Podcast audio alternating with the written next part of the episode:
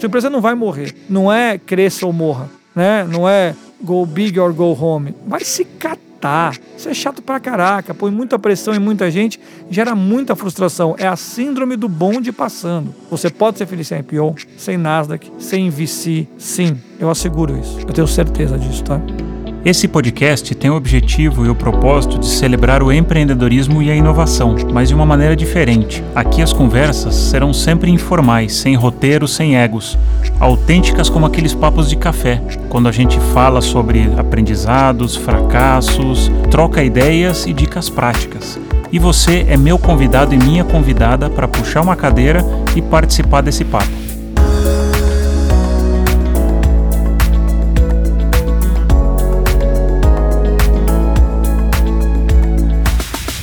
Esse é o Léo Xavier, o inquieto por DNA, empreendedor do mercado digital, professor, escritor e investidor. Atualmente é cofundador da Mur Digital Business Design e professor na USP, GV e no INSPER. Já publicou quatro livros sobre digital e mobile marketing e eu fiquei sabendo que vem mais um por aí. É formado em administração pela GV, também estudou publicidade na ECA. Que bacana, obrigado por estar aqui batendo esse papo comigo. Vaclão, prazer estar aqui com você. A gente já se conhece de longa data, já trocamos ótimos papos ao longo dessa jornada aí de lado a lado. Então estou muito feliz em participar aqui desse seu projeto que é incrível e já sou fã. Quem está nos escutando, puxa uma cadeira aqui que o papo vai ser legal. Eu vou começar esse, essa conversa num dos cafés, porque o Léo e eu a gente toma cafés com frequência. E numa determinada época da minha vida eu estava explorando o mundo de, de scale-ups, de startups, e eu nunca tinha falado com o dono. E eu falei, cara, eu preciso conversar com alguém que seja dono de alguma coisa. Na época ele era, era o CEO do negócio dele, da Ponto Mob, a gente já vai falar. E eu falei, Léo, cara, que pergunta eu preciso fazer pro dono do lugar? Porque eu sempre trabalhei multinacional, eu não falo com o dono. E aí, você lembra da, da resposta que você me deu, Léo? Conta aí, conta aí, é boa. Pode contar. O Léo falou, cara, eu posso te dizer mil coisas, mas você tem que falar pro cara assim. Você escolhe a hora, não larga isso na lata, tenha muito jeito, cuidado, e você vai perguntar pro cara. Como que você se sente quando você é contrariado? Ele falou, cara, essa é a pergunta de um milhão de dólares. Putz, eu sei que eu passei o dia com o dono do negócio, eu esperei o melhor momento e na hora lá eu soltei a pergunta. Eu vi que o cara se mexeu na cadeira, ficou desconfortável. Então, para quem está nos escutando, é, eu sei que tem muita gente fazendo ou quer fazer transição de multinacionais ou de negócios assim para startups de dono. Então, é, é muito importante, de verdade, sempre entender, porque uma coisa, um negócio em informação, ele tem uma cultura em informação. Então a cultura vai vir muito de quem está comandando. Então é importante entender como essa pessoa né, se sente sendo contrariada, porque às vezes a gente tem tanta paixão por determinada coisa que a gente tem muita dificuldade de mover a nossa posição. Você tem muita certeza do que você está fazendo, hum. não é? Então o negócio, na minha visão, pelo menos, ele é movido à crença. Né? O empreendedor tem que acreditar muito naquilo que ele faz, tem que ser o maior vendedor daquilo que ele faz, mesmo não sendo da área do vendas, como eu gosto de brincar, hum. mas ele tem que ser o cara que vende de maneira apaixonada né? aquele produto final, aquele serviço que ele entrega na empresa dele. E isso, no final do dia, acaba sendo algo contagiante não é para a equipe, para o time, não é para os outros sócios, para que todos batam né, no mesmo tambor, na mesma vibração e acreditem naquilo que ele acredita também. Então, quando você tem uma cultura baseada em crença e valores, uhum. né, no final do dia, sobre aquilo que a gente de fato acredita que tem que ser valorizado numa, numa empresa no dia a dia, é muito duro você ser contrariado, não é? E seja contrariado pelo seu sócio, pelo investidor, pelo teu funcionário, é pela tua agência, pelo teu parceiro de negócio. Porque no final do dia, de uma maneira geral, quer dizer, você está numa trajetória né, de sucesso ou de crescimento, pelo menos, é, você acaba ficando cada vez mais certo de que você tem a certeza das coisas. Então, ser contrariado diz muito sobre, ou a reação de quando você é contrariado, pode dizer muito sobre o sucesso que você vai ter na relação com aquela pessoa, com aquele empreendedor, com aquela empresa ou não. É, boa. Não, achei sensacional. Apliquei e, e numa última experiência não apliquei e me arrependi. É, Léo, vamos começar do começo. Agora, feita essa nessa curiosidade dos nossos papos, eu li a tua bio no LinkedIn e parece aquele scroll do, de, de rede social, que é infinito, assim. Cara, você não chega, você é um inquieto mesmo. Você não para, você faz um monte de coisa. E da onde que surgiu isso? Porque você fez ECA, depois fez GV, E talvez da tua classe, muita gente acabou tomando aquele caminho, né? Você trainee, estagiário, o que for, e tomar aquela trilha tradicional. Eu reparei que você já na largada, você já foi empreender, trabalhar com bebida, você fez outro caminho. Por quê? O que que tem no Léo aí de, de diferente? É, empreender não foi exatamente o que eu fui fazer, né, Vaca? Eu fui ter o meu negócio, não é? E, e, isso era uma certeza que eu tinha, porque no final das contas eu venho é, numa família que, poxa, meu avô, assim, foi aquele o clássico self-made man, não é? Foi para Brasília no finalzinho dos anos 50, pintor, pintor, pintor, pintor, peão, tá? Uhum. Com pintor, muito safo, rapidamente montou a própria empresa de pintura, e Brasília estava explodindo e, e, foi super bem, é, cresceu na vida e tudo mais. É, meu pai, é, obviamente, seguiu essa mesma trilha, não é? E tem até hoje, não é? Na Pinturas Triângulo Limitada, grande empresa, inclusive precisarem pintura de prédios, galpões, shopping centers, Olha. podem procurar Triângulo, é ótima. Trabalhei lá também quando mais moleque, depois também na época de faculdade. Então, na verdade, eu cresci num ambiente onde eu não via meu pai reclamar do chefe, uhum. né? Eu via meu pai reclamar do funcionário ou do cliente que não pagava em dia. Então, eram outras dores. Dói igual, né? A dor sempre vai ter mas eram outras dores, era uma outra dinâmica no final do dia. Então, me parecia muito natural é, que eu fosse ter meu negócio, né, minha, meus negócios, minha empresa, é, é, e menos sobre empreender. Não se falava de empreendedorismo, na verdade, não é? Falava sobre ser um empresário. Um empresário, de certa forma, inclusive, demonizado. Aquele cara da novela da Globo que chega em casa, afrouxa a gravata, pega um copo de uísque ali, de cristal e como eu vou fazer mal para o mundo no final do dia, explorar a classe trabalhadora.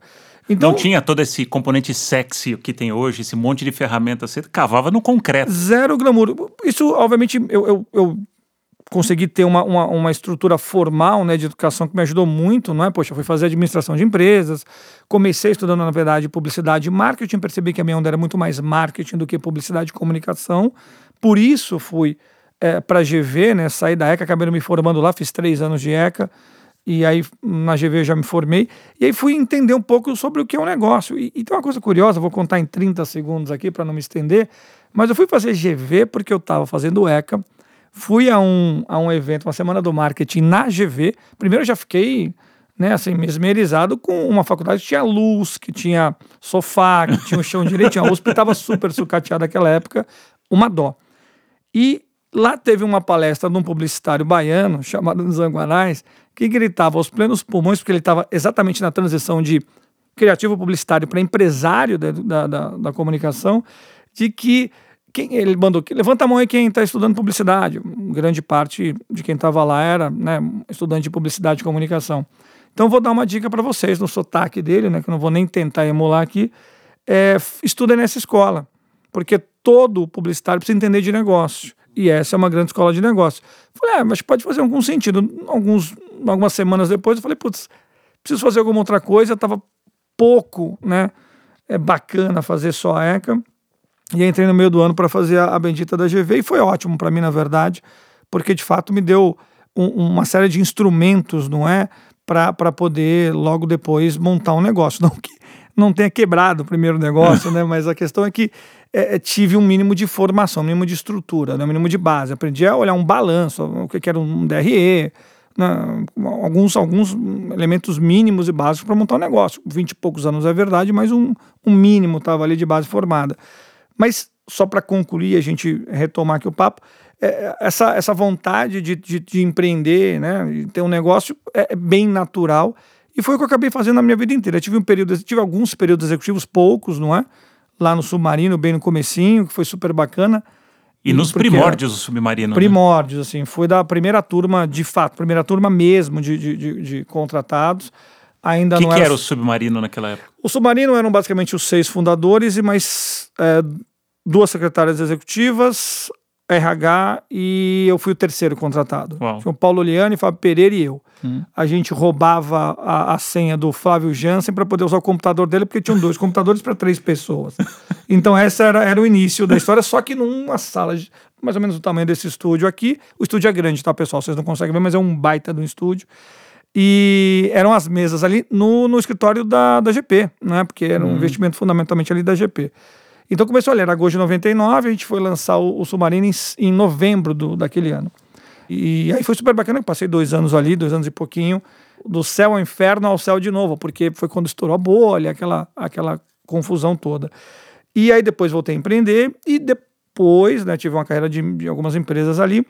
Depois, quando eu vendo a Ponto Mob, talvez a gente fale um pouco sobre isso, aí eu volto a ser executivo de novo, né, tocando a Isobar, né, a antiga agência Clique, e aí fui ser de novo executivo. Então tive esses dois pequenos períodos como executivo, pouquinho de tempo, bem no começo da carreira e bem recentemente agora, mas vida real é que eu sempre empreende. Boa. Vamos, vamos abrir um capítulo aí da Ponto Móvel. Tem essa história curiosa do, do, submarino, né? Você como um dos primeiros elementos do submarino.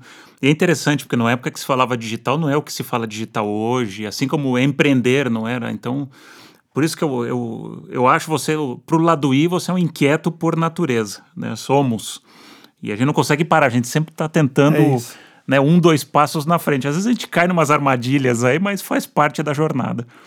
E conta a Ponto Mob, de onde é que saiu essa inquietação de, de criar Ponto Mob? Porque a gente está falando em mobile, na época mobile nem era mobile, era celular. Celular, não tinha é, smartphone. Não tinha smartphone, exatamente. E você, pô, você criou um negócio, sei lá, uns um, dois, três anos antes desse negócio ganhar algum corpo. Não estou falando nem o corpo de hoje.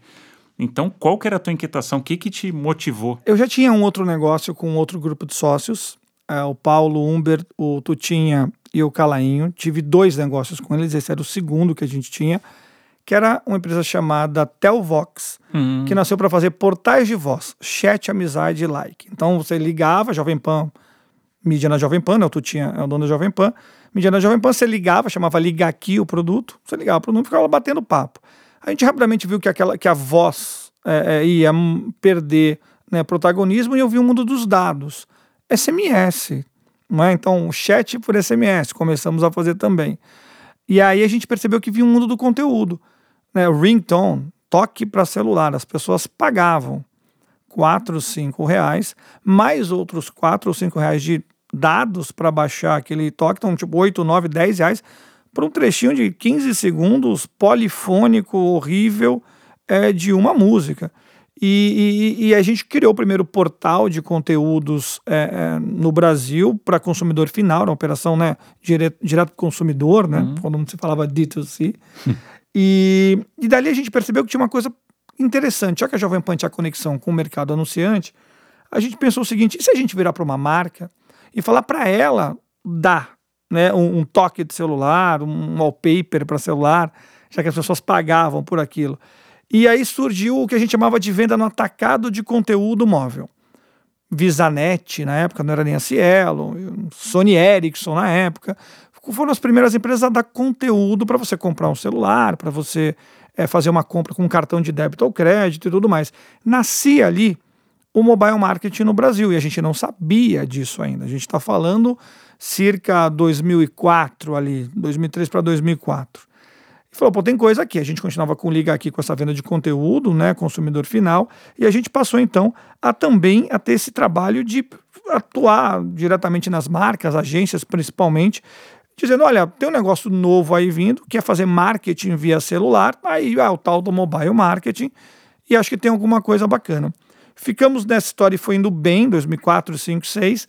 A gente, inclusive, tem uma coisa curiosa, pouca gente sabe, a gente passou por uma due diligence de um grande grupo de comunicação, ó, vou guardar aqui o nome, quase já foi vendido ali para um grupo, isso eu estou falando em 2006. Já tinha grupo global querendo ter uma empresa de mobile marketing no, no, no seu portfólio, que é super interessante. Acabou não funcionando por uma série de questões, e a gente, nessa dualidade de ser um negócio de mobile marketing, um negócio para o consumidor final, falei, putz, já deu para mim, estava com eles já há seis anos, aprendi muito com eles, fiquei dos 26 aos 31 com eles, uma baita escola, né? Aprendi um montão lá com os três. Falei, agora vou seguir meu caminho aqui, vou montar um negócio muito focado só no mundo de, de B2B mesmo, de mobile marketing. Então, é, a gente. Então, eu saio de lá, convido duas, três pessoas para montar o negócio comigo.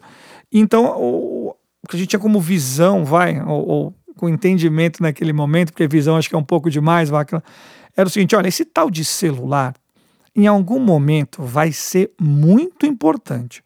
Vai estar tá na mão de todo mundo e eventualmente pode se tornar um poderoso, porque vai ser muito pulverizado, canal de conversa entre marca, produto, serviço e também conteúdos com seus vários públicos. A gente não sabe muito bem para onde vai, mas isso vai acontecer. A gente não sabe quando, mas vai acontecer. Então, se essa empresa que ajuda grandes marcas, ajuda as agências, que eram nossos clientes inicialmente, a trafegar por esse novo mundo, pode ser um negócio interessante. E foi com esse, esse entendimento ou com essa crença que a gente começa a Ponto Mob em setembro de 2007. Ia ser lançado ali, o rumor vai ser lançado o iPhone. A gente não sabia qual ia ser o impacto do iPhone. O Nokia N95 para quem tem mais ou menos a nossa idade vai lembrar de maneira saudosa do Nokia N95, era o grande celular da época, é. no smartphone. Fato. Veio o iPhone, chegou depois de um tempo no Brasil. E aí o resto é história, na verdade. Uhum. A gente pode entrar aqui. Mas eu comecei com isso, com o entendimento de que em algum momento esse troço vai ser grande. É, e virou, né? Virou enorme. E hoje é o digital, né? O mobile é o digital no final do dia e não o contrário. É, e tem até uma frase que eu ouvi no Mobile World Congress, isso já faz muitos anos, 5, 6 anos. Na época eles declarando, o celular vai ser o controle remoto das nossas vidas. Então, hoje a gente vê isso muito claramente, mas é interessante quando você fala isso, porque você tinha o que você falou. Mais do que visão, era uma crença. E era uma crença que não te limitava, pelo contrário, você fala, cara, tem algo aí, mas eu vou me jogar nesse negócio, porque você não estava copiando ninguém, porque não existia nenhum player no Brasil ainda. Não tinha nenhum player no Brasil. E eu não sei nem olhava, se tinha demanda ainda. A gente olhava para fora também, não via muitos players, alguns hum. começando, um cara meio na África do Sul, curiosamente, hum. obviamente tinha ali um espanhol, aí tinha um cara ali na, na Holanda e tal, tal, tal. E, um, obviamente na Inglaterra tinha alguém, dois ou três nos Estados Unidos. A gente falou, acho que tem, tem uma coisa começando a formar no mundo inteiro também. A demanda, obviamente inexistia, esse é um uhum. grande ponto também. Então a gente era muito a lógica da inovação, sabe? Então Sim. você que trabalhou, entende muito o mercado de comunicação, você entende aquele cara de agência querendo fazer o novo, é, muito mais por uma lógica de invencionista até do que de inovação, então era o novo pelo novo. Então, poxa, começou a ter um negócio que, poxa, manda uma mensagenzinha e aí, puta, lá do outro lado o cara recebe um conteúdo, ou tô num banner no, na internet, uhum. coloco o meu telefone e me liga um personagem da campanha, uau, que coisa. Uhum. Ou entrei num café, num restaurante, tem um totemzinho dizendo, olha, ative Bluetooth do seu telefone que tem um conteúdo da Fiat para você, e vinha lá publicidade da Fiat. Então, a gente começou a, a essas coisas que, poxa, eram super divertidas, no final das contas, a gente está falando 2008, 2009, é. era realmente super divertido, tinha esse caráter de inovação ou de invencionice. Uhum. Então a gente começou a ter um espaço com as agências, especialmente, é muito curioso, né? Não era com a turma de mídia de agência. Uhum. A gente falava com criação, planejamento e atendimento. Interessante. É, porque não era mídia, né? não era um veículo. É bem verdade que para encaixar, a gente emitia, emitia lá, era, era, era API que a gente recebia, né? Uhum. Mandava API, o veículo cobrava como veículo tal. Mas a verdade é que era especialmente nos times criativos que a gente se criava, não é? Uhum. Porque era ali que tinha um, um papo de, de meio maluco mesmo. Será que dá para eu entrar numa sala de cinema e as pessoas escolherem qual vai ser o final do trailer da, da, da marca XPTO votando no celular em tempo real? Ah, não sei se dá. Vamos tentar. E a gente já tentando um milhão de coisas. Então, isso era coisa bacana desse momento, era muita experimentação. Sim, não, eu não é? lembro é? bem como cliente. Foi nessa época que acho que a gente se conheceu, estava na Diageo ainda. E era exatamente esse olhar, putz, vamos desvendar um, um, veículo novo, né, mobile, tem alguma coisa interessante. Mas era o que você falava, é totalmente cavar sem, meu, que KPI que tem? Pff, nada, sei lá. Nada. Sei lá, vamos botar um dinheirinho aqui e ver o que, que, que, que acontece. Então era bem mais por inovação do que por resultado. Exato, exato. Era uma cultura um pouco mais livre para inovação. Hoje acho que a gente está muito, é, hoje acho que a gente tá muito preso. Tudo precisa ter resultado antecipado, planilha, qual que é o KPI. Acho que por isso que as pessoas perderam um pouco de tração. Acho que tinha um encanto, não é? Acho Sim. que tinha um, um KPI que era encantamento. É. Difícil de medir sur não é? surpreender. Difícil é. de medir, mas é. o encantamento fazia sentido. Então, quando você via as pessoas de verdade, não é? É pegando o celular num restaurante, habilitando o Bluetooth para receber um conteúdo de marca, fala, gente, tem um encantamento aqui, certo? Uhum. Puta, se são milhares ou milhões, quer dizer, pouco, pouco provável que vão ser milhões. Mas o que, que é um milhão de audiência comparado com milhares de pessoas que estão com o toque de celular delas sendo o jingle da tua marca. Uhum. Isso aconteceu, aconteceu com Itaú, né? Isso aconteceu é, é, com, com Brahma, isso aconteceu com marcas que, poxa, super enormes e que de repente começaram a entender que, poxa, que interessante, eu tive aqui, vai lá, 35 mil downloads do, da minha música de Copa do Mundo, Uhum. não é? Mas tem, poxa, 35 mil pessoas que 10 vezes por dia, porque a gente ligava naquela época, Uhum. né? A gente não liga mais pra ninguém hoje em dia. É. Naquela época as pessoas usavam o celular pra ligar, olha que coisa curiosa. Era pra isso que funcionava o smartphone. É. Hoje virou quase um opcional, né? Exatamente, mais de 20% das pessoas não tem o aplicativo de ligar na primeira tela do celular. Ava. É, não Sério? tem. Não É, tem. Porque não ligam. É não desnecessário. Exato. Mas naquela época, então, imagina que bacana, poxa, eh, tinha alguns eh, profissionais de marketing, gestores de marca, não é? Que entendiam o poder disso. Uhum. Poxa, eu tenho 30 mil pessoas que vou fazer um chute aqui, que 10 vezes por dia, quando toco o telefone desse cara, eu toco o jingle da minha marca e tem Uhum. outras duas ou três pessoas em volta. Então, olha o poder multiplicador desse troço. Então, Uhum. esse encantamento ainda estava na mesa. Né? Tá. E tinha espaço exatamente para florescer é, novas empresas ou novas é, linguagens, novas plataformas que pudessem construir um mínimo de surpresa, como você bem Uhum. falou, e desse encantamento, como eu gosto de falar. Não, e é legal. E tanto é que a, a Ponto Mob foi, você foi cavando nesse concreto, foi desenvolvendo e de repente você recebe uma oferta outra vez para ser né, adquirido. Exatamente. Conta como é que foi isso, porque aí veio um grupo DAN, né, o Dentsu Aegis Isso. Network. É, antes veio a RBS, né, na, na, na Ponto Móvel. Ah, a, é gente teve, verdade. a gente teve dois ciclos. Então, primeiro foi um. Foi, Verdade. a gente falou com as agências todas, vieram falar conosco, e a gente chegou a assinar um MOU não vinculante com uma delas. Hum, Essa é outra história curiosa que não podemos contar aqui. E aí, então, chega a turma da RBS, porque por conta do- dos meus sócios da empresa anterior, tinha conhecido o Duda, que era amigo do amigo do amigo tal. Tentamos fazer algumas coisas na Telbox com a RBS, não tinha dado certo. E aí vem o pessoal da RBS com uma, uma, uma, um- uma, uma pessoa, ah, uma norte-americana da McKinsey, para conhecer. A gente fazendo uma pesquisa de mercado digital. Com cinco minutos a gente sacou que era um papo de potencial aquisição. Eu falei, olha, gente, é o seguinte, vocês estão interessados em comprar? Tá aqui o meu deck, tá aqui o meu balanço, tá aqui, minha, tá aqui minhas certidões, eu tenho, puta, seis meses de empresa, era março de 2008, tinham seis meses só o negócio, faturava 70 paus por mês, não é nada. uhum. Mas tá aqui, se vocês quiserem, beleza.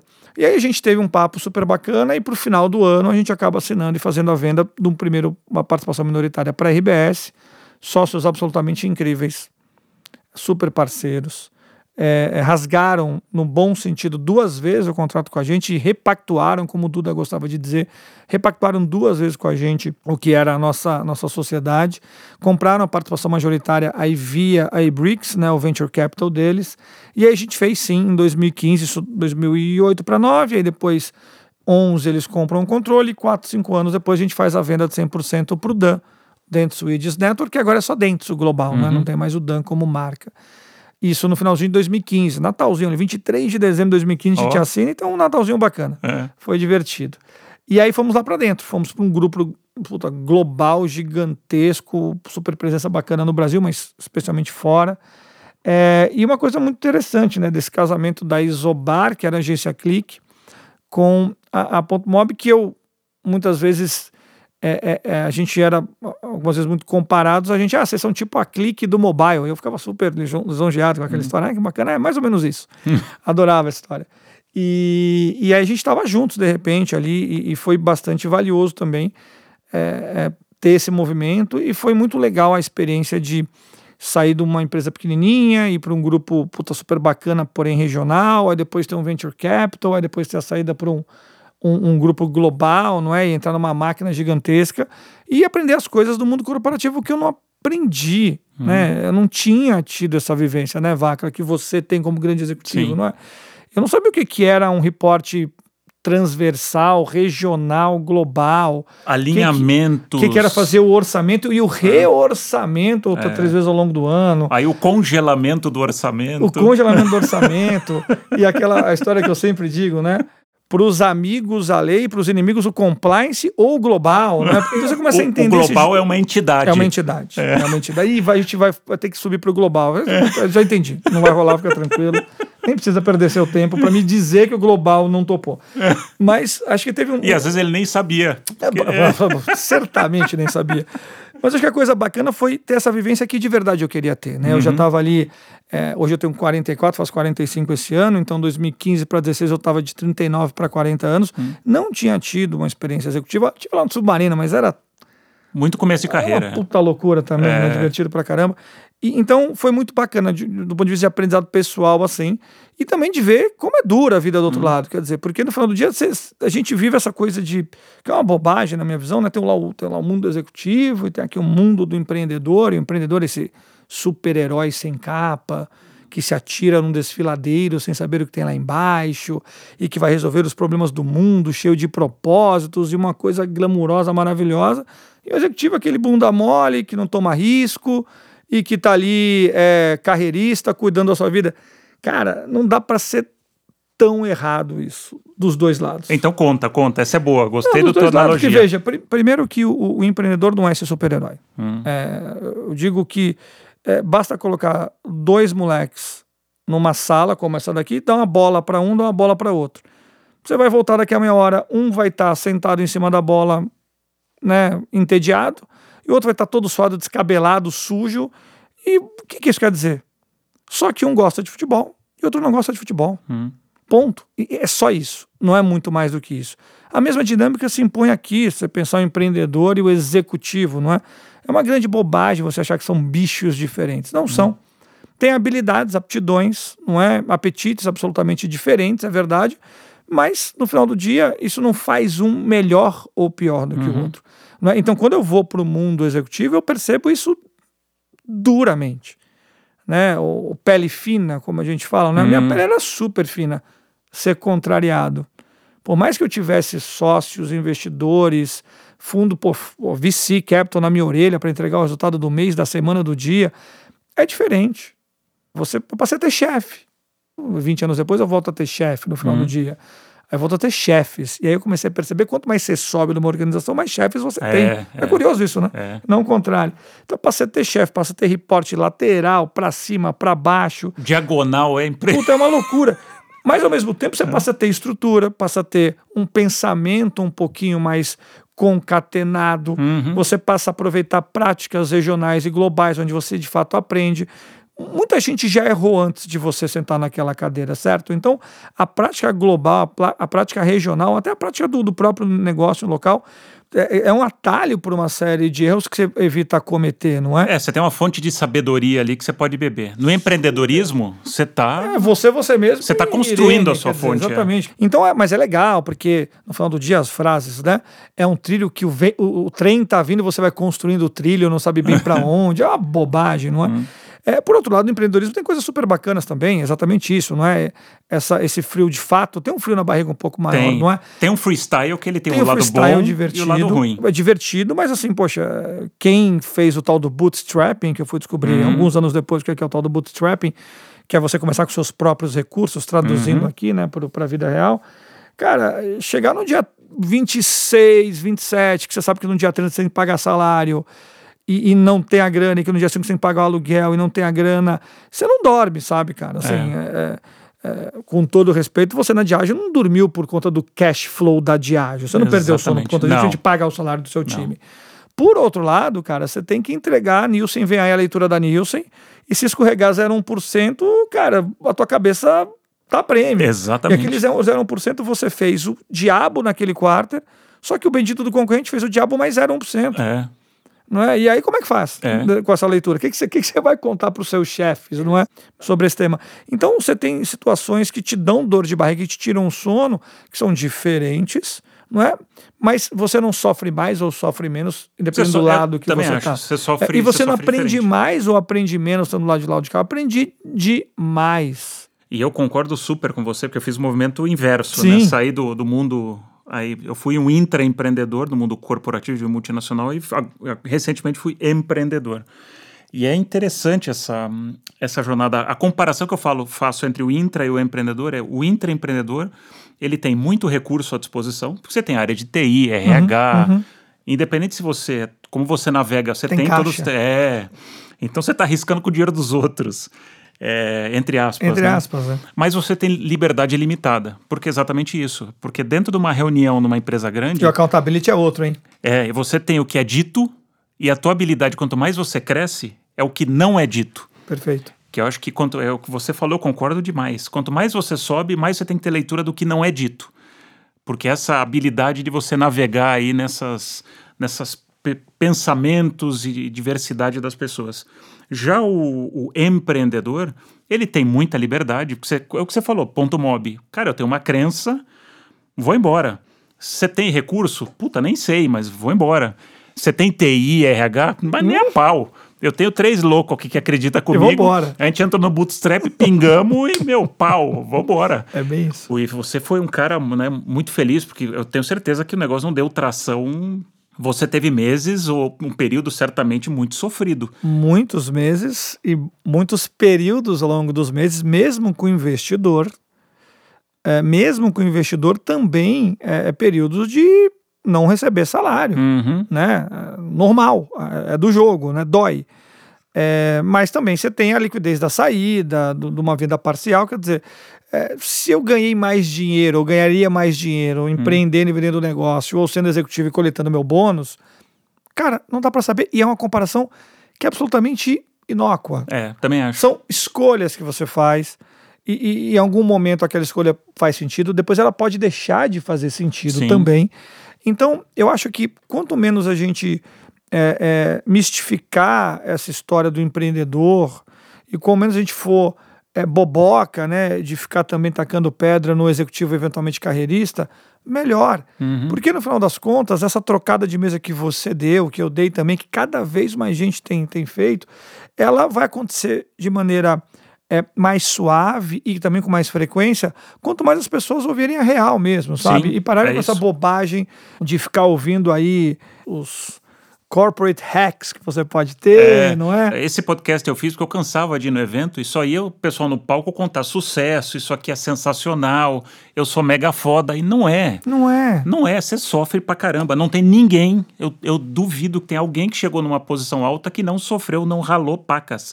Só que você vai lá, só conta o lado bonito. É, mas essa é a romantização que é. você tem, e acho que é natural, porque no final do dia é a, a linkedização do mundo, é. não é? Você, Ou a instagramização é, do mundo. É né? que o, LinkedIn virou, virou um Instagram no final do dia, não é? Sobre inveja no final do dia. Pô, no Instagram você é muito foda. É. Porra, chega lá, você vê cada Instagram e fala: caraca, esse cara aí deve ganhar 10 milhões por ano. Tô contratando Pio agora, né? Pra, pra, pra é vice-presidente da galáxia. Não, tô contratando pra Amor. Cara, eu acho que a cadeira é muito pequena pra você, porque, né? Olhei lá seu, seu LinkedIn tá falando. Não, não, não, mas vamos, vamos, vamos conversar, tem espaço para conversa. Aí você começa a entender que, pô, é uma história, né? Hum. É uma uhum. narrativa que você constrói. E acho que é do jogo também. Acho que é do jogo de verdade. Porque no final do dia, é, existe essa glamourarização com a romantização também. E, e, acho que é papel nosso também. A gente já tá sem cabelo ou com muito pouco cabelo, né, Lacra? E você aqui, eu tô sem também, coitado de mim. é, a gente já viveu muita coisa, né, é. cara? Assim, e, e acho que a gente é uma geração é, e acho que é um papo de fato geracional. A gente, primeiro que a gente é a última geração da virada de analógico para digital, não é? A gente viveu um mundo não digital, uhum. a gente é, viveu essa virada, não é?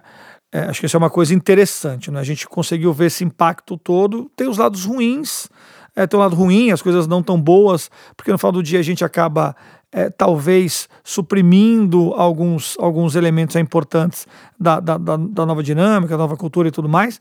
Mas, por outro lado, a gente também tem uma visão talvez um pouquinho mais, mais experimentada das coisas. Né? Então a gente é essa geração. Mas também acho que a gente é uma, uma geração que a gente vai subverter a lógica também da relação com o trabalho ou com a atividade produtiva, não é? É eu tenho certeza absoluta, a gente está indo por 50, é, que a gente não está olhando para parar com 60 ou 65. A gente não vai fazer isso.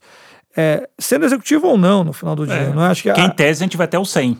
Em tese a gente vai até o 100, é. né? Se tudo der certo um pouquinho mais, hum. a gente não sabe bionicamente até onde a gente vai, mas o, o ponto é que a gente vai ter uma longevidade produtiva, né? Acho que Fato. essa é a grande, a coisa bacana da história.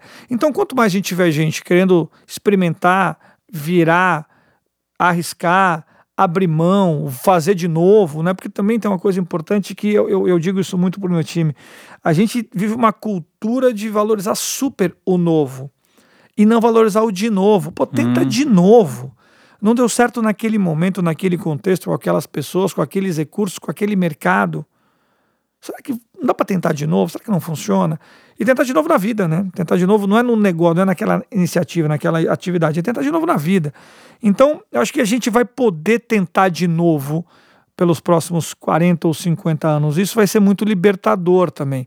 E quando, quanto menos glamuroso e quanto menos é, romantizado foi isso, melhor. O cara foi lá, tentou empreender, não deu muito certo. Eu mesmo, poxa, é, eu quebrei duas empresas antes, né? E, e, e, e, quando quebrar não era legal. Não é? Quebrar dói.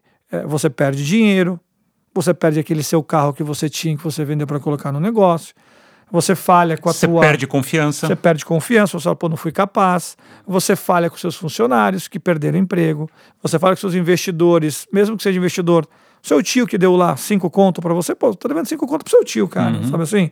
Próximo churrasco de família vai ser meio chato, né? Puta, tio, chama de lado ali, vou resolver. Você fala com a sua mulher porque você não deu tempo para ela. Você fala com seus filhos porque você ficou virando noite é, para ensaiar o pitch e, e não deu atenção pro moleque. Então você fala com um monte de gente, cara. Você fala com seu sócio, você fala com um monte de gente. Você machuca muita gente pelo caminho quando você quebra um negócio. Não é? Você pode fazer uma carta muito bacana, aberta no LinkedIn. Não é? é, é e, e, ser um cara bacana né, nesse momento e ter, tirar os aprendizados. E tem que fazer isso. É para isso que a gente erra na vida, uhum. não é? Mas não é legal. Não é bacana, não. É melhor dar certo. Sim. É, melhor do que errar é acertar. Putz, Léo, eu acho fantástica essa tua reflexão, porque a gente foi geração X, né? Você falou da geração X, pertencemos à geração X. Eu sou um millennial vintage. Ah, um millennial. Só deixar isso bem claro também. Calma lá. Então, então eu sou um centennial originals. tipo isso. Mas a gente foi criado, a geração X foi criada para não falhar. Uhum. Se você voltar, quando a gente estudava, putz, cara, você não pode pegar recuperação, você tem que passar na melhor faculdade, né? Você tem que tem comprar um apartamento. É, Sete nem a, nem a pau. Sete, seis? Você tem que sempre estar tá na ponta, senão você é um loser. Então a gente foi uma geração muito empurrada para o sucesso. Foi uma geração que teve muita dificuldade de lidar com o fracasso. E a gente vive num mundo hoje que o fracasso é parte. Então uhum. você declarar isso, e eu também já fui demitido, e cara, tem demissões que tá tudo bem, às vezes você estava insistindo no negócio que não fazia sentido. Então aquilo te liberta de alguma forma e te traz um aprendizado. E tem umas que doem. E dói. Tudo tem um luto. Quando você quebra uma empresa, quando você é demitido, tem um luto. E é normal. Num outro episódio eu falei com o Guilherme Petresch, da Woke, que é um, um headhunter, e ele fez uma provocação muito interessante, que ele falou, todo mundo fala de inovação, mas ninguém inova a sua carreira. É, excelente ponto. Não é? Porque, putz, então eu tô numa, numa empresa, aí eu tô chegando, a gente falou, nos 50 anos, eu tô morrendo de medo que não vai ter mais espaço para mim, e você fica lá esperando a guilhotina cair. Chegar. É, exato. Você sabe que ela vai chegar, mas você não faz nada de diferente. Então, quando a gente fala inovação. Até porque vem dando certo, né? Ou é vinha isso. dando certo. É. Então vou mudar, peraí, pô, era gerente, gerente sênior. Aí foi, né? Diretor, diretorzão, VP, tô aqui, vamos ver. Exatamente. E você, né, habitou uma empresa multinacional, Sim. né, um grupo de comunicação, e certamente você viu muitas transições, muitas pessoas entrando e saindo, e não necessariamente porque elas eram melhores ou piores, porque de repente aquela pessoa, você mesmo foi, e é, se você quiser pode até falar nisso, você ocupou a cadeira de CEO da, da Azobar durante um ano. Isso. Porque era um perfil necessário e de repente não era mais. Deixou de ser. É, e, e tá tudo certo. Então, putz, o Léo foi ali para cumprir uma missão e eu acredito que cada vez mais a gente vai ser chamado para missões. Nova relação com o trabalho. É isso. Primeiro que acho que você tem, você tem um certo protagonismo na sua carreira também. Acho que é um tanto importante isso. Então, quando é, sobre essa história da inovação na carreira, acho que puta, formidável, é exatamente isso mesmo. É, e, e, e, eu lembro que tem uns amigos meus que foram expatriados lá pela, pela Danone, foram para a Espanha e tal. E eu lembro muito de conversar com eles, porque tem aquele evento Mobile World Congress que acontece em Barcelona eu fui a vários tal, e eu sempre ficava ali na casa deles, aquela dureza da empreendedor, sabe como é que é? Né? Pagar hotel naquela época, por 2 mil euros um quarto por um dia, tá louco? Dormia lá, super, super bem recebido sempre. E eu ficava impressionado como eles falavam uma coisa interessantíssima. Não era sobre quanto você ganha, é quanto você cobra. Achei isso muito, muito maravilhoso. Muito maravilhoso. Talvez o sentido fosse muito parecido com o uhum. nosso de ganhar mesmo, não é? Mas só, só, só o fato de você falar quanto você cobra, ah, ele cobra tanto, ele cobra tanto, só te, te desloca um pouco da lógica do protagonismo sobre a sua carreira, Sim. não é? Você é dono dela. Você é dono do seu passe. Você é dono do seu passe, então eu cobro tanto. Se vão me pagar, a gente já não sabe, né, Máquila? Mas assim, eu cobro Justo, tanto, é. não é? E eu acho que é uma coisa interessante porque E veja, eu sempre tive negócios, né, pequenos, tal, médios, tal. E mesmo presidindo a Isobar, de certa forma, a gente também tem uma coisa, é, assim como tem a entidade do global, tem, tem a entidade da empresa, né? Uhum. Então, assim, não tinha ponto móvel. Eu falei, gente, não tem ponto móvel, não, sou eu, o Leonardo É. Xavier, tem a Flávia Biasotto, tinha lá o, o, o Michel Lente como sócio em algum momento, tinha lá né, o Sérgio Percop. Essas são as pessoas. Uhum. Essa, essa é a ponto mob. Amor sou eu, Flávio Virgili. E, e vocês, time, né? As 40 pessoas que a gente tem lá Uhum. hoje. A gente é Amore. Né? A gente é a empresa. A gente é corresponsável por fazer esse negócio funcionar do jeito que a gente quer que funcione. Eu vou te dar instrumentos, vou investir em vocês, a gente vai fazer uma série de coisas. Mas veja, é, eu não sou o dono da tua carreira. Você é o dono da tua carreira. Não é? E quanto mais você entender e se perceber protagonista da sua própria carreira, o que é uma maluquice, não é? Não ser assim, Uhum. melhor para você, não é mesmo? É, e, e- então, acho que tem, um, tem que ter uma, uma. E isso está acontecendo. Acho que quando você fala, tem uma missão, vai lá, seis meses, vai lá, um ano, vai lá, três ou quatro. Agora, faz isso e se, se der certo, faz isso também. Se der errado, paciência, tchau, né? Uhum. Então, e- mas começar a ter essa transparência, não é? Clareza é, no que se espera do executivo ou, ou daquele empreendedor naquele momento, me parece que é uma, uma coisa um pouco mais saudável, não é? Mais valiosa. A gente está contratando um monte de gente lá, ainda bem. Assim, tá difícil contratar. Não, mas vem cá, é para é, é, é, é pra longo prazo? E aí você acha que isso. Não, claro, longuíssimo prazo, aliás. Contrato de dois anos, tal, tal, tal, com cliente, bibiba. Ah, não, não, não topo, não. Prefiro. Não dá para ser um freelazinho, só dois, três meses, um tiro curto. Porque eu já faço outros trabalhos aqui a colar, então. Eu, eu, e aí a pessoa entende o valor dela, hein? Uhum. Eu não tô falando de molecada, não, tá? Ah. Já 30 e pouquinho já, não é a garotada começando. Aconteceu hoje, duas UX Researchers, uma tá aqui, outra tá em Londres. O problema é que ela cobra em Libra, não vai rolar, né, Putz, infelizmente. é. Mas são pessoas incríveis. É, só que assim, cara, não. Não quero trabalhar, não. Eu, quer Hoje dizer, ela- quero trabalhar, mas não ser seu empregado. Tá. Sacou? Hoje elas estão co- compondo um cesto de, de trabalhos, não Exato. emprego. Ela não quer um emprego, não ela quer quer, um emprego, trabalho. Ela quer um trabalho. É. E ela sabe o valor dela por aquilo. Uhum, E tá confortável em, em eventualmente ficar dois ou três meses sem trabalho, uhum. Né? Porque ela entende, elas entendem, não é? Eram duas mulheres e tal, o valor delas. Então, eu acho que isso começa a ser uma coisa interessante. E aí é geracional. Sim. Aí a gente não tinha. Aí vou falar na boa, a gente não tinha esse culhão, não. A gente não tinha isso, não. É, carreira, vamos lá, trainee, festival, e Exato. vai, vai, vai.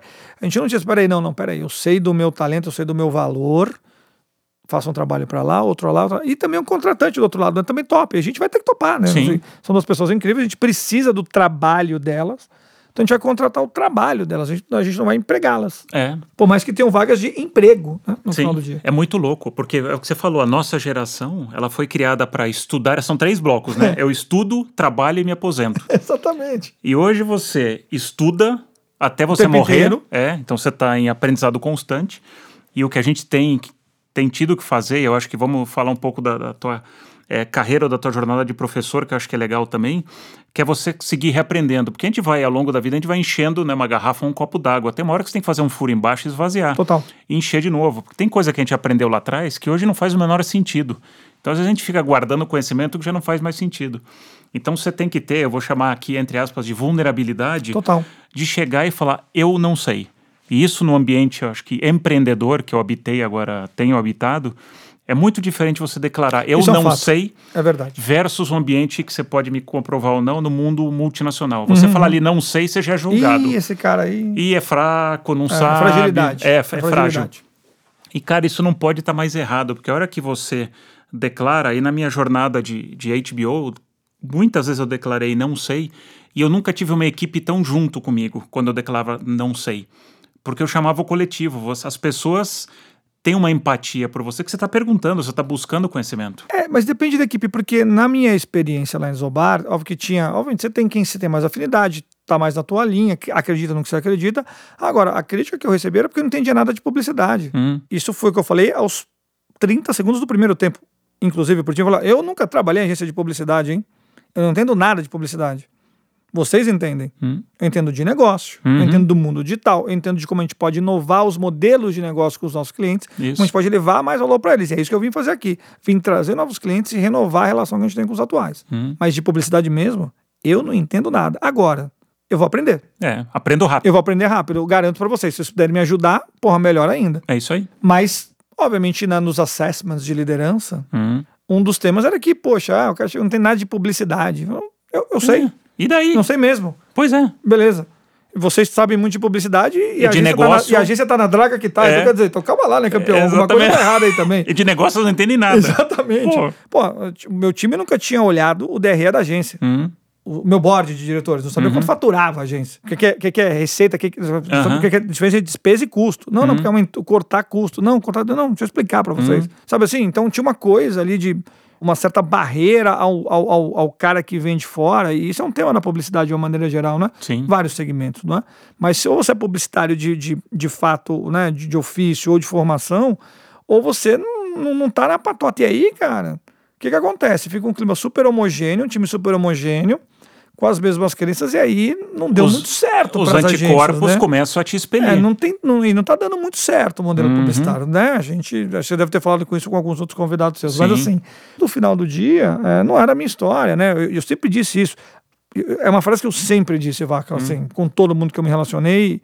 É o seguinte, ó, cara, talvez física nuclear eu não aprenda em dois ou três meses, mas olha, o resto eu aprendo. É, E, e pessoas que tiverem afim vão aprender também. exatamente. Então, mas é o que você falou, no mundo corporativo, essa, essa não funciona. Cê- é essa não fragilidade. bem. Vulnerabilidade é igual a fragilidade. Total. E tá errado. Tá errado. Tá porque é, errado. a hora que você demonstra vulnerabilidade, por isso acho que a agenda.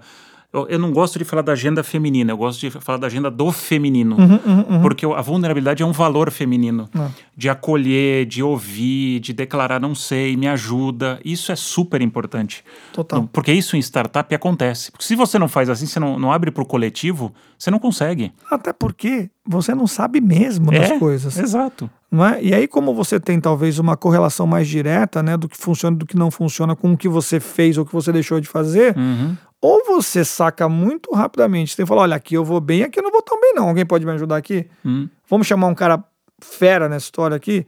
Ou você tem essa dinâmica, essa inteligência no final do dia, ou vai dançar. Hum. Né? Porque no final do dia as coisas são um pouquinho mais, mais céleres mesmo, isso é um fato, né? um pouquinho mais rápido. Hum. Então, o para dar certo e o para dar errado também acontece um pouquinho mais rápido e tem uma conexão, já que são times também menores, mais horizontais, de uma maneira Sim. geral, principalmente no startup, não no scale-up, né? São times menores, quer dizer, você tem uma, uma, uma correlação muito direta entre quem fez e, e o que foi feito, ou quem não fez e o que não foi feito, não é?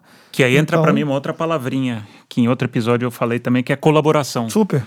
Dentro de uma startup, você vive a colaboração de fato. Dentro de uma empresa multinacional grande, Uhum. é uma colaboração Até a página por interesse. 3. Exato.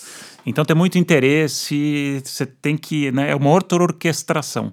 Metodologias ágeis. Quando você vai em startup, cara, isso quase não faz, quase não, não faz sentido. Porque se você não é ágil, você morre. É Se simples você não assim. está colaborando com todas as áreas, todo mundo resolvendo junto, cada É. um na sua, no seu quadrado de especialidade, aquele problema, aquele problema não vai ser resolvido da melhor maneira. Exato. né? E, e eu, eu ponho uma vírgula no que você falou, porque a minha experiência recente mostra que você não guarda a posição. Uhum. Porque eu era, eu tinha uma posição, entre aspas, de CMO, CDO, de growth, mas às vezes eu estava fazendo texto, às vezes eu É isso. estava fazendo CRM, então você não guarda a posição, você vai trabalhar no teu talento, naquilo que você sabe. Então você está compondo, já na empresa você está guardando aquele quadradinho, job description, E que eu acho que é uma das coisas que precisa acabar. acabar, porque Total. aquilo é um limitador animal. Mas vamos fazer para a gente chegar no, no- no final do, do, do papo aqui. Conta um pouco essa tua experiência de, de professor. Por que professor? O que, que o Léo vê em ser professor? Eu dou aula não é para ensinar, é para aprender. Simples como isso. Simples como isso. O desafio intelectual, o embate intelectual é formidável, porque veja, é, inevitavelmente você vai ter numa sala com 30, 40 pessoas um tanto de gente que acha que sabe mais do que você e algumas pessoas que sabem mais do que você, de fato. Fato. Isso é um fato. É. Então, esse desconforto que você se coloca, falando para 20, 30, 50 pessoas, é maravilhoso. Porque, óbvio, é um tema de seu domínio, um campo de seu domínio, claro, você vai falar sobre aquilo que você conhece, o que domina, o que construiu e tudo mais. Mas, ao mesmo tempo, do lado de lá, eu dou aula basicamente para cursos de exten- de extensão executiva, né? não é para graduação. Então, MBA da USP, na GV não dou mais aula, agora dou no, no, há bastante tempo já também os cursos específicos de marketing digital para executivos tal. É, então, assim, tem executivos do outro lado, pessoas tão ou melhor formadas do que você, tão ou melhor, ma- mais bem sucedidas do que você. São pessoas boas lá no outro lado. Uhum. E sempre tem alguém querendo te pegar na curva, Vacla. Sempre É. tem. E isso é ótimo. Porque no final do dia, a gente não sabe tudo mesmo e não tem problema. E na aula, ah, eu comecei a perceber isso. Eu fui baixando essa tensão, Uhum. não é? De certa forma. No começo eu tinha que saber de tudo. Então dava aquele enrolol, fazia que não ouvia uma pergunta. Falava, já te respondo, e aí daqui a três Esquece. horas o cara tinha esquecido. ah, aqueles truques de professor, né? Fato. padrão. E aí eu comecei a ter e falou, cara, não sei. Ótima pergunta. Tá aí uma. Vou, vou, vou, vou atrás disso e a próxima aula eu trago isso Ou aqui você até você. devolve para classe, porque até. Vamos atrás disso. É. Tá aí um baita objeto de investigação. Vamos, vamos atrás dessa história. Ou então, já, cara de pau, abre Google aí vamos dar uma olhada nessa Isso. história. Problema É. nenhum. É. E essa que é a beleza da coisa, né? Eu acho que a beleza da, da história aí, que eu acho legal, é que é, a preparação, né? A montagem da aula, do conteúdo, da grade curricular e tal, é super divertida, porque é o que, que eu vou trocar com essas pessoas, não é o que eu vou ensinar, não é? E para trocar, eu preciso aprender. Então, eu Te não, força a eu aprender. não sei nada de live commerce, Hum. mas eu sei que eu preciso saber de live commerce para dar aula no MBA de varejo da USP. Uhum. E ainda mais eu que sou o cara de mobile marketing, redes sociais e digital. Se eu não souber de maneira estruturada falar sobre live commerce, eu sou um péssimo professor. Uhum. E eu não quero ser um péssimo professor, não é? Então, eu estou estudando como louco, porque em maio começam as aulas do MBA da USP. E essa é a beleza a cada três meses. Hum. Porque aí, pra, isso é a turma de maio. Para a turma de setembro ou agosto, O mundo mudou. já mudou o mundo de novo. É. E aí já é outro tema. O live commerce já evoluiu, na verdade, mas já surgiu um outro tema que eu também tenho que entender. Uhum. Porque os alunos esperam que a gente fale sobre isso lá. Né? Ou então, se não tiver no- no- na, na grade, no plano de aula, ele vai perguntar. É. Alguém vai levantar. Ô, professor, e live commerce, o que, que você acha? É. Aí morreu, né? Aí matou. Aí matou. E é uma coisa que me dá muito prazer. Eu adoro dar aula, eu amo dar aula. É, se tudo der certo, em algum momento eu vou conseguir juntar essas paixões que eu tenho, né? De estar no mundo aí acadêmico ou meta-acadêmico, de certa Uhum. forma, não é? E, e, e, e, por outro lado, tá explorando as novas linguagens, plataformas, novos mercados e, e tá falando com gente, né? Tá cuidando de gente, tá tratando com gente. Então, eu acho que eu vou estar muito feliz, né? Se eu, em algum momento da minha vida, puder estar um tanto mais dedicado a, a essa troca de ensinar e aprender é, do que qualquer outra coisa. Sensacional. Pra terminar, Léo, vou te jogar aquela famosa pergunta de um milhão de dólares, assim, aquela per- pergunta secreta. One million dollars. É, deixa eu pegar a caixinha, É tirar o, é o envelope do Oscar aqui. Qual que seria um, um conselho? Você já empreendeu bastante, você investe, a gente nem, nem acabamos falando do- do- das suas investidas que você também faz, dando aula. Hoje, qual que você, se alguém chega para você e fala, putz, Léo, quero empreender, qual que é o conselho que você dá para essa pessoa? O que, que você falaria? É, é uma pergunta que acontece, tá? Hum. Bastante, assim. É, eu primeiro pergunto por que não empreendeu até agora. Porque aí a pessoa vai revisitar um tanto dos medos que ela teve, dos receios que ela teve, e ela vai se colocar numa, numa posição que é menos sobre, é, sobre o que ela acredita, ou fazer o pitch da venda. do- ah, tá bom, tá legal, cara, o pitch tá legal, não é sobre isso. É por que você não fez até agora? Uhum. O que, que te impediu? Para ver se é uma coisa estrutural ou conjuntural. Se é uma barreira mental ou uma barreira real. né? Exatamente. Porque às vezes é, o cara tá, se encontra numa situação que, puta, é, bom, enfim, é, acabei um ciclo num lugar, é, tenho minha grana aqui, recolhi um bônus bacana, agora é a hora de, de ter meu negócio. Por que que você não fez até agora? Tinha que teve que esperar ficar 12 anos na Procter para agora, não sei o Cara, por que você não fez ano passado, ano retrasado ou no outro ano? Uhum. Então, a- a- o conselho que eu dou é você se fazer essa pergunta. É por que, que eu não empreendi até agora? E aí você vai começar a entender os elementos que te fizeram não fazer aquilo. E talvez você tenha um reforço muito positivo, muito claro, de que, porra, é realmente agora que eu tenho que empreender. Os elementos estão aqui, não é? O mercado tá, tá dado, a minha ideia realmente tem algo muito interessante, eu comprovadamente tenho um, um poder de execução, tenho reunir um grupo de sócios que é absolutamente incrível, é, os benchmarks que eu olhei fazem absoluto sentido, trouxe um parceiro, investidor que eu posso ter também, e aí segue o jogo e tem risco de dar certo, né? Sim. Mas tem que tomar um pouquinho só de cuidado para não, não, não ter a sensação do, do bonde passando, não, não fazer porque, por conta do, da síndrome do bonde passando. Uhum. E, e a gente vive isso, não é? Isso é uma grande verdade, especialmente quando a gente abre o valor econômico, quando a gente vê o TechCrunch, quando a gente vai num evento, quando a gente entra no LinkedIn e vê nego na série A, série B, série Z, a empresa valendo 20, 30, 40 bilhões de não sei o que lá, que é tudo é unicórnio para cá, unicórnio para lá. Isso. Eu vou ganhar dinheiro não no meu Eu sonho. vou ganhar dinheiro na venda do, do, do, do que eu digo que é meu sonho. Isso. E não tem problema nenhum nisso, hein? Uhum. E tem gente ganhando dinheiro. Sim. Eu acho que vai ter talvez um, um, um bom, um bom balanço desses elementos daqui por diante, sabe? De, putz, eu vou ter um negócio, eu vou ter uma empresa, vou respeitar as lógicas contábeis universais, Uhum. né? Que dizem basicamente que receita menos despesa tem que dar lucro, senão você tem um problema. E não ser unicórnio tá tudo bem não também. ser unicórnio tá ótimo. Não ser empresa listada na Nasdaq tá super bem também. Não Exatamente. fazer o IPO, você vai viver super bem feliz. E você pode gerar um puta impacto bacana. Uhum. Você pode construir um legado maravilhoso. Você pode olhar para trás com um baita orgulho do que você tem e vem construindo. E você pode continuar naquela empresa por 5, 10, 15, 20 anos e eventualmente não vender. A métrica de sucesso não vai mais ser vender uma empresa, na minha visão, tá? Eu acho que vai mudar. Uhum. Constrói um negócio nessa ilusão do unicórnio, do round e round e round, o série o B, C, D, J, Z. Exato. E o negócio acaba eventualmente não acontecendo. É que fala, puta, você se perde no meio do caminho. Peraí, Eu tava aqui fo- focado em construir um baita de um produto, resolver um baita de um problema, construir um baita de um time, criar um baita de um legado, ou ocupado com o próximo round para poder viver mais seis meses, mais um ano. Não é? Eventualmente fazer uma saída, encher né, de dinheiro. E tá resolvido. O dinheiro é importante, cara. É legal pra caramba, é super gostoso. Mas eu acho que é muito mais gostoso você ter um legado, Hum. ter construído algo ou algos.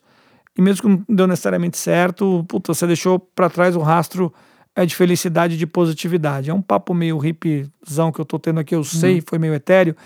Mas se não é por isso, vá lá. Uhum. Se você deixa um rastro de sangue, de gente que te acha É. um babaca, te acha um sacana, Como é que você vai atrair talento? puta, como que você vai trair positividade pra tua vida? Como É. que você vai ser um cara legal? Pô, você vai ter cara que sempre fala, pô, Léo é um baita de um babaca. Uhum. Não, um cara gente boa, pode ir lá, vai lá trabalhar com ele, É. pode trabalhar com ele, vai lá, é um cara bacana, pode contratar, é um cara legal, Uhum. entendeu? Porque daqui a 5, daqui a 10, daqui a 15, essas pessoas vão estar por aí. Sim. As pessoas estão por aí. Ou você foge pra Letônia e tenta começar tudo de novo, ou, cara, a positividade ou a negatividade você deixa pra trás, essa coisa volta, não é? Eu de verdade penso nisso.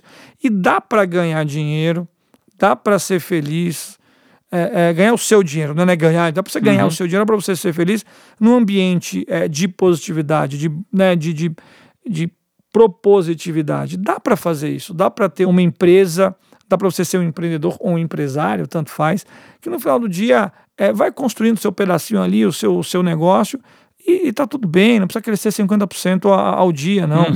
Ah, Não precisa. É. né? Você pode ter um negócio que tá do mesmo tamanho no ano que vem, tá funcionando, o time tá legal, o cliente tá feliz, você tá com um equilíbrio de vida legal, faz o dinheiro que você entende que faz sentido para você Uhum. e segue a vida, cara. A Isso sua aí. empresa não vai morrer. É. Não é cresça ou morra, Uhum. né? Não é go big or go home. Vai É. se catar. Vai Muito se chato catar. isso, né? Isso é chato pra caraca. Põe muita É. pressão em muita gente, gera muita frustração. É a Sim. síndrome do bonde passando. Uhum. Você pode ser feliz sem IPO, sem Nasdaq, sem VC.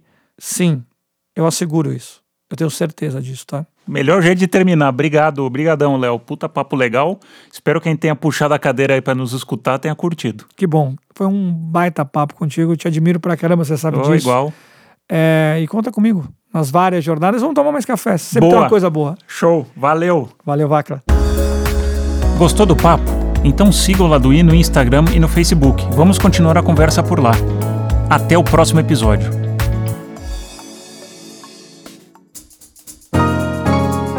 Esse podcast é uma produção em parceria com a Audioria.